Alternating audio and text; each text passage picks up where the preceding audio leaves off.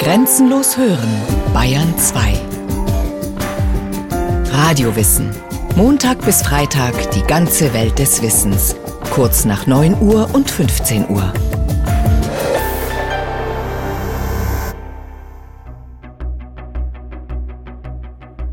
Es muss eine gespenstische Szene gewesen sein. Da sitzt die Elite der bayerischen Politik im überfüllten Münchner Bürgerbräukeller. Am Rednerpult steht der sogenannte Generalstaatskommissar, ein Mann mit diktatorischer Macht, Gustav Ritter von Kahr, ein nuschelnder Redner mit Schnauzbart. Plötzlich stürmen Bewaffnete den Saal. Es sind Rechtsradikale. Darunter der Chefredakteur des Naziblattes Völkischer Beobachter Alfred Rosenberg. Er würde sich später so erinnern. Und als mit einem großen Krach das erste Maschinengewehr in den Saal rollte, zogen wir unsere sicherten Pistolen aus den Taschen und gingen durch die Versammlung zum Rednerpult. An der Spitze Adolf Hitler. 34 Jahre, Österreicher, vorbestraft wegen Landfriedensbruchs. Er steigt auf einen Stuhl, schießt in die Decke, erklärt die Regierung für abgesetzt. Eine deutsche nationale Regierung wird in Bayern hier in München heute noch ernannt. Ich schlage vor, bis zum Ende der Abrechnung mit den Verbrechern, die Deutschland tief zugrunde richten, übernehme die Leitung der Politik ich. Es ist der Abend des 8. November 1923. Adolf Hitlers Putsch hat begonnen. In der rechtsradikalen Szene brodelte es.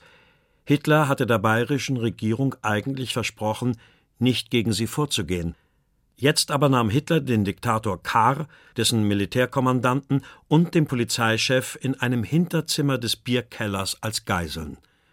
Sie gaben ihm ihr Wort, an seiner Regierung mitzuwirken, zu der sich auch Erich Ludendorff bekannte, der Weltkriegsheld vieler Deutscher, Hitlers Trumpfass, der große Name, den er unbedingt brauchte für seinen Plan vom Sturm auf das sündhafte Berlin und die verhasste Demokratie denn Hitler beherrschte die rechte Szene noch nicht alleine.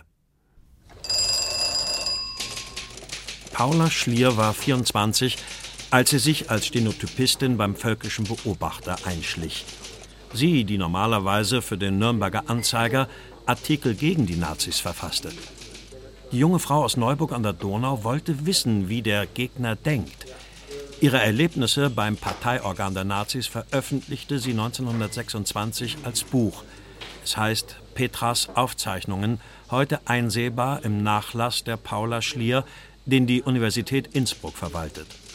Hitlers Adjutanten Hermann Esser beschrieb die junge Frau als jähzornigen, unwissenden, naiven Knaben. Er ist erst 23, ein Jahr jünger noch als Paula Schlier. Sie nennt ihn E. Hinter dem schreienden und heftig gestikulierenden E taucht plötzlich ein Mann im gelben Gummimantel auf. Es ist Hitler selbst. Dieses dreimal als Plakat, als erste Seite für den Anschlag und in die Zeitung. Darüber meine Fotografie und mein Name dick darunter. Brüllt er, lauter noch als E, aber mit tiefer Stimme und mit Gebärden, als wolle er den ganzen Raum durchfegen. Blitzartig wie er gekommen, war er wieder verschwunden. Unten hupte das Auto, ein neuer Benzwagen, und staute sich das Volk. Dieser Vorfall ereignete sich Anfang Oktober 1923.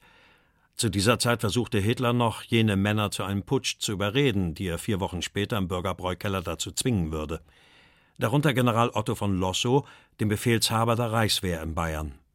Die bekannte hinreißende und suggestive Beredsamkeit Hitlers hat auf mich anfangs einen großen Eindruck gemacht. Je öfter ich aber Hitler hörte, desto mehr schwächte sich der erste Eindruck ab. Ich merkte, dass die langen Reden doch fast immer das Gleiche enthielten und dass Hitler der Wirklichkeitssinn abgeht. Im Allgemeinen führt Hitler bei derartigen Gesprächen allein das Wort. Einwendungen sind schwer zu machen, sie sind auch vergeblich. Hitler hielt sich für den deutschen Mussolini und seine Gefolgschaft bezeichnete ihn als den deutschen Messias. Er war der Berufene und die damalige Misere verstärkte natürlich diesen Glauben. Die damalige Misere. 1923 war in vieler Hinsicht ein Krisenjahr. Als Spätfolge des Ersten Weltkriegs besetzten die Franzosen zu Jahresbeginn das Ruhrgebiet. Den Alliierten ging es um die dortige Kohle als Zahlungsmittel für überfällige Reparationszahlungen. Die Franzosen wollten das Herz der deutschen Industrieproduktion unter ihre Kontrolle bekommen. Monatelang herrschten bürgerkriegsähnliche Zustände. Die Regierung in Berlin rief zu Generalstreik und passivem Widerstand auf, was sie in große Schwierigkeiten brachte. Denn nun musste der Staat zwei Millionen streikenden Arbeitern die Löhne zahlen. Berlin druckte deshalb Geld. Es folgte eine Inflation, die immer atemberaubender Tempo aufnahm. Paula Schlier beschreibt die Lage so. 20. Oktober 1923. Es ist wahr. Das Verhängnis, dass ein ganzes Volk vor dem Verhungern steht, schreit nach einer erlösenden Tat. Heute gingen die Leute mit leeren Händen aus den Bäckerläden heim, weil sie eine Milliarde Mark für ein Pfund Brot nicht zahlen konnten. Niemand in München schien mehr einen Gedanken fassen, ein Wort aussprechen zu können, ohne die Erwägung, wie er das Vaterland retten könne. Kein Vater war so stolz wie der, dessen Sprössling schon singen konnte Siegreich wollen wir Frankreich schlagen, sterben als ein tapferer Held. Das war die Stimmung im Herbst 1923. Zwischen den Machthabern in München und Berlin knirschte es gewaltig. Der vom Reich als Generalstaatskommissar eingesetzte Kahr war nicht der richtige Mann, antidemokratische Tendenzen einzudämmen. Dies trug sicher zum rasanten Aufstieg Adolf Hitlers bei. Zunächst war er bloß einer in der Masse der Kriegsrückkehrer in München. Er blieb in der Reichswehr, ließ sich dort zum Propagandaredner gegen die Revolution von 1919 ausbilden. Und nicht nur das, sagt Andreas Häusler, Leiter der Abteilung Zeitgeschichte im Münchner Stadtarchiv. Ja, also soweit ich das beurteilen kann und die Vita von Hitler kenne, wurde er auch gezielt eingesetzt, um vor Ort als informeller Mitarbeiter Erkenntnisse über politische Entwicklungen zu sammeln und die dann an seine vorgesetzten Dienststellen weiterzugeben. Also er war sowas wie ein Spion, ein Agent im, im Dienste der Militärs. Klar ist, der V-Mann Hitler entschied sich für eine Seite. Er schloss sich der gerade gegründeten Deutschen Arbeiterpartei DAP an, der Urzelle der Nationalsozialisten. Dies ist ein Schlüsselmoment für Thomas Weber. Der Historiker von der renommierten US-Universität Harvard sucht nach Erklärungen für Hitlers plötzlich enorm aufgeblähtes Selbstbewusstsein. Auch im Reichswehrgruppenkommando 4 scheint es so gewesen zu sein, dass nach einiger Zeit Hitler einfach in ein Einzelzimmer verlegt wird, weil er den anderen ein bisschen auf die Nerven geht. Auch wenn sie ihn vielleicht jetzt politisch nicht blöd finden oder grundsätzlich, aber wir wollen nicht mit ihm auf einem Zimmer sein. Und jetzt taucht er auf einmal dieser suchende Mensch im Herbst 1919 bei der DAP auf und merkt auf einmal, hier sind Leute, wenn ich den Mund aufmache, lachen die nicht, sondern die finden das gut. Bei Hitler war es ja durchaus schon so, auch während des Ersten Weltkrieges und so, dass er immer vor sich her geredet hat, auch durchaus mal politisch geredet hat, nur dass sich eigentlich niemand dafür interessiert hat, sondern gesagt, ja, lass den Adolf mal reden. Ich glaube, von daher ist die DAP für ihn auch erstmal ein neues Zuhause, was über das Politische hinaus eine Bedeutung hat. Viele frühe Nationalsozialisten stammen aus kleinen Verhältnissen. Doch Hitler gelingt es, die Münchner Oberschicht zu gewinnen. Mit viel Pathos schließt sich im Bürgerbräukeller Erich Ludendorff dem Putsch an, also jener trotz der Kriegsniederlage verehrte General, der sich sogar mit Exzellenz anreden lässt. Für Historiker Andreas Häusler ist das bis heute eins der großen Rätsel in der Geschichte des Hitlerputsches. Das ist schwer zu deuten, wie diese Weltkriegsikone, die Ludendorff ja war, also jetzt plötzlich diesem Gefreiten nachläuft, der ja, ihm nicht auf Augenhöhe begegnen kann. Ludendorff ist ja nicht der Einzige. Es gibt ja unglaublich viele sehr arrivierte, großbürgerliche Persönlichkeiten, die diesen Emporkömmling plötzlich zum Mittelpunkt ihres bürgerlichen Lebens machen. Denken Sie an den Herrn Hanfstengel, die Bruckmanns, die Bechsteins und so weiter. Also das ist sehr rätselhaft und ich denke, es ist ein ähnliches Phänomen wie bei Ludendorff auch. Die Verlegerfamilien Hanfstengel und Bruckmann Die Klavierbauer Bechstein, Hitler war in den Villen der Münchner Reichen ein gern gesehener Gast. Viele unterstützten ihn finanziell. Ernst Putzi Hanfstengel, der jüngere Bruder des renommierten Verlegers von Kunst, stürmte am Abend des 8. November an Hitlers Seite in den Bürgerbräukeller.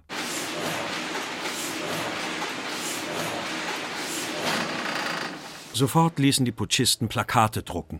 Sie erklärten die sogenannte Regierung der Novemberverbrecher in Berlin für abgesetzt und Ludendorff, Hitler, den Militärkommandanten Lossow und den Polizeichef von Seisser zur provisorischen Reichsregierung. Was die siegessicheren Nationalsozialisten nicht ahnten, im Hintergrund entwickelte sich die Sache ganz anders, als sie dachten.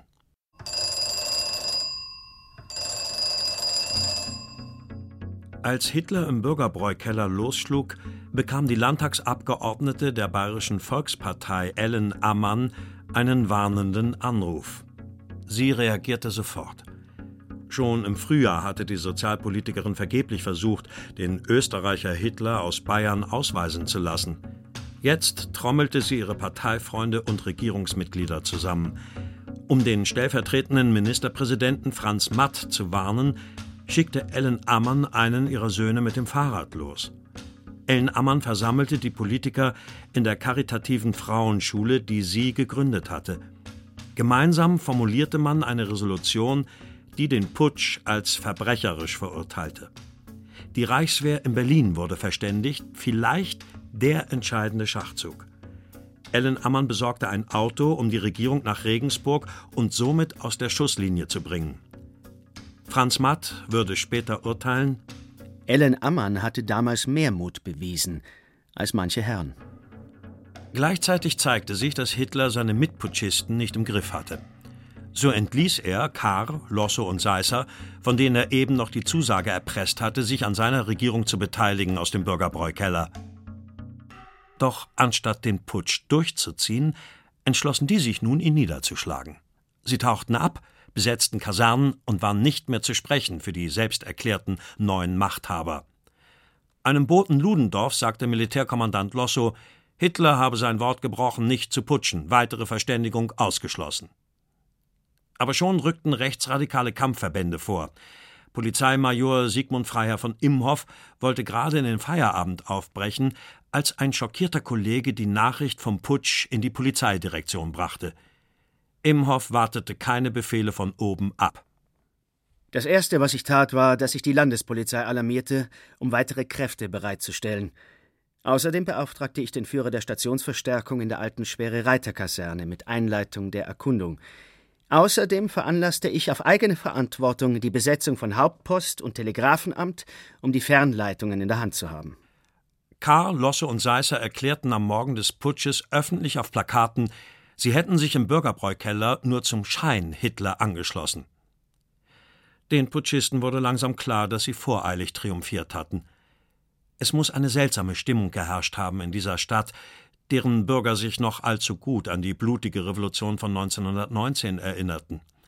Karl Christian Brie, 31, Korrespondent des argentinischen Tag- und Wochenblatts, schrieb: Auf meiner Bank wird das Ereignis ruhig und nüchtern aufgenommen obwohl bekannt ist, dass Hitler wirtschafts- und währungspolitische Mitarbeiter mit finsteren Plänen hat.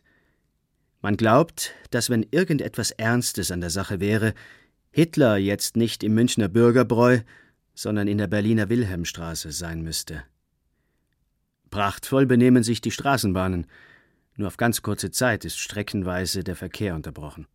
Fassungslos beschrieb Karl Christian Brie jedoch die Enttäuschung vieler Münchner. Sie empfanden es als Verrat, dass sich Karl, Losse und Seisser doch noch gegen Hitler stellten. Der marschierte am Mittag an der Spitze seiner etwa 2000 Mann starken Kampftruppen auf den Odeonsplatz.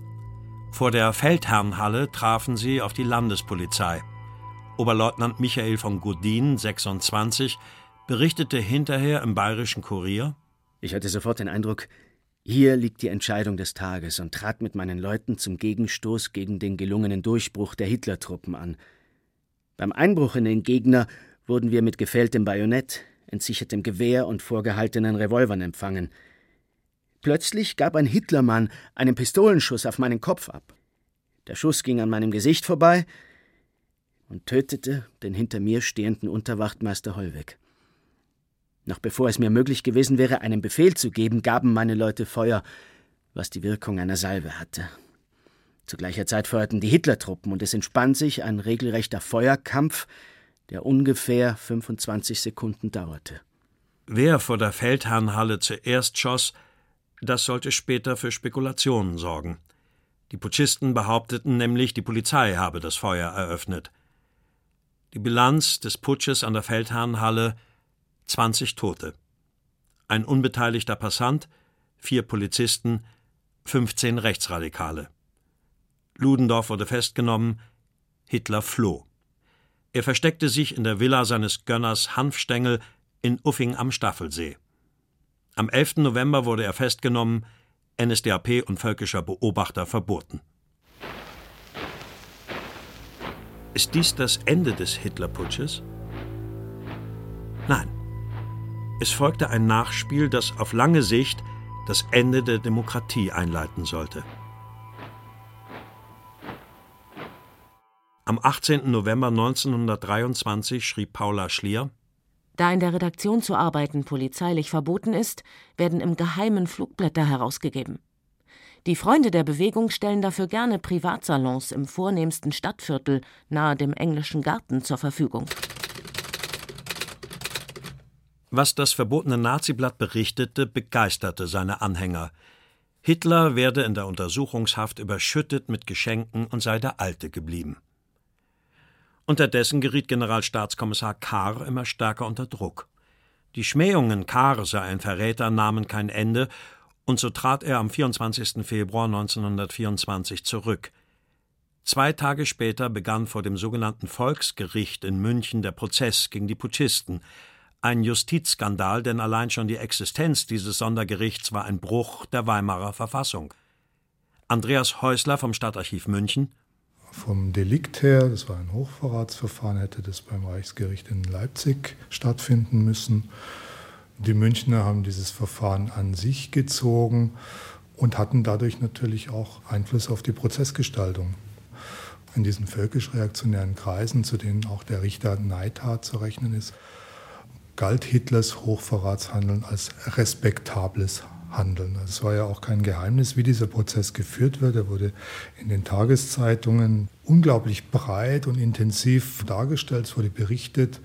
Ich denke auch die Prozessführung hat gewusst und hat sehenden Auges äh, akzeptiert, dass dieses Prozessgeschehen politisch instrumentalisiert wird. Der scheinbare Fehlschlag ist trotzdem zur Geburt der großen nationalsozialistischen Freiheitsbewegung geworden. Denn in der Folge dieses Fehlschlages kam jener berühmte Prozess, der es uns ermöglichte, zum ersten Mal vor aller Öffentlichkeit große Massen unseres Volkes mit unserem Gedankengut vertraut zu machen. Hitler als Rädelsführer wurde nur zu einer Minimalstrafe verurteilt, von der er gerade einmal ein halbes Jahr verbüßte. Sein Adjutant Fritz Wiedemann berichtete später Bezeichnend war, dass Hitler sich wiederholt über die bayerische Regierung lustig machte, die ihn für einige Zeit auf die Festung Landsberg schickte und dann wieder freiließ, anstatt ihn zu liquidieren. Er selbst ließ keine Zweifel daran, dass er im umgekehrten Falle restlos durchgegriffen hätte. 1933 würden die herrschenden Eliten auch deshalb die Regierungsgewalt an Hitler übergeben, weil sie ihn als Person unterschätzten, sich aber vor der schieren Masse seiner Anhänger fürchteten. Hitler nutzte diese Konstellation, um ganz legal an sein Ziel zu kommen. Für Historiker Thomas Weber ist der Putsch eine wichtige Lektion. Hitler lernt 1923, dass er es halt auch nicht richtig kann und vor allen Dingen, dass er vieles dilettantisch angegangen ist und taktisch nicht richtig angegangen ist. Und ich glaube, man muss wirklich die Jahre danach als Versuch sehen, aus den Fehlern zu lernen. Schicksal selber hat es dann gut gemeint mit uns. Es hat eine Aktion nicht gelingen lassen, die, wenn sie gelungen wäre, am Ende an der inneren Unreife der Bewegung und ihrer ganzen organisatorischen und geistigen Grundlagen hätte scheitern müssen. Das wissen wir heute ganz genau. Am Siegestor tritt die Spitze des Zuges an, Trommler an der Spitze, dann die Blutfahne, Das jährliche Spektakel vor der Feldherrnhalle zur Erinnerung an den Putsch wurde während des Dritten Reiches live im Radio übertragen. Historiker Andreas Häusler. Für das Selbstverständnis des Nationalsozialismus oder der NS-Bewegung spielt das Ereignis November 1923 und auch der Prozess selber, aber vor allem das Ereignis selber, eine Schlüsselrolle in der Inszenierung, sodass man den Menschen quasi ja, eine Gehirnwäsche unterzogen hat, kann man fast sagen. Ja. Das ist etwas, was man vielleicht auch nochmal verfolgen müsste. Wie geht diese Bewegung mit diesem Schlüsseldatum um, um den Menschen irgendwas vorzugaukeln über die Größe, über die Bedeutung der Bewegung? Dass ich für meine Heimat tapfer kämpfen, tapfer kämpfen und lieber sterben werde und lieber sterben werde der Putsch und seine Folgen werfen zentrale Fragen im Umgang mit dem Nationalsozialismus auf. Hätte man damals nicht schon erkennen können, welch tödliche Brutalität später kommen würde? In seinem Zeitungsartikel über die Stimmung in München am Tag des Putsches schreibt Karl Christian Brie: Ein junger jüdischer Gehilfe, also einer der von Hitler unmittelbar bedrohten, treibt den Scherz so weit, für den Nachmittag um Urlaub zu bitten – er müsse sich doch noch Kochgeschirr und Proviant für das Konzentrationslager kaufen, das Hitler und seine Leute seit langem allen jüdischen Blutsaugern verheißen haben. Allerdings glaubte der junge Journalist Brie, dass Hitler nach dem Putsch erledigt sei. Eine fatale Fehleinschätzung. Noch einmal Andreas Häusler vom Stadtarchiv München. Der Prozess stellt sicher im negativen Sinne eine Zäsur dar in der Geschichte der ersten Hälfte des 20. Jahrhunderts. Wenn dieser Prozess anders gelaufen wäre, wenn man diesem Hauptangeklagten Hitler nicht so viel Raum gegeben hätte, dann hätte die deutsche, die europäische und die Weltgeschichte sicher einen anderen Verlauf genommen. Der Putsch vor der Feldherrnhalle war also der Anfang vom Ende der Demokratie.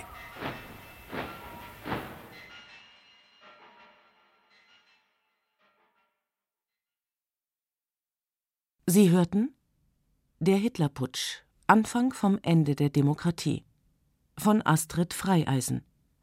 Es sprachen Rainer Bock, Guntram Brattia und Katja Amberger. Technik Christiane Schmidbauer. Regie Christiane Klenz. Eine Sendung von Radio Wissen.